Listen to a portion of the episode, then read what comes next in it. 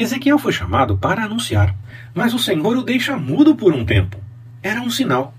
Era como um recado da parte do Senhor, e quando fosse o momento, Ezequiel falaria o que o Senhor tinha para anunciar através dele, por conta da revelação que recebeu do Senhor. Confiava no Senhor.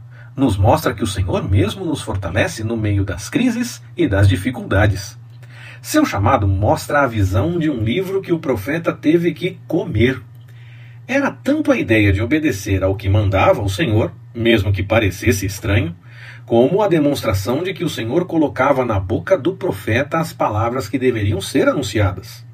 É possível discernir ainda dessa situação de devorar o livro que o Senhor nos sustenta com a sua palavra e temos a autoridade dada por ele para anunciar o que ele manda e revela.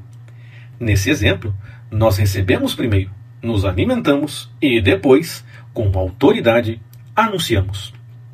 Ezequiel ia anunciar para rebeldes e não tinha a garantia que seria ouvido. Mais um chamado duro e para uma missão bem complicada. Mas o texto deixa claro que quem capacita e fortalece é o Senhor, para que sigamos realizando Sua vontade, mesmo que se levantem contra nós. Quando estamos fazendo a vontade do Senhor, não temos a garantia que não teremos problemas, mas sabemos que o Senhor está conosco sempre. Seguimos na próxima semana, permitindo o Senhor.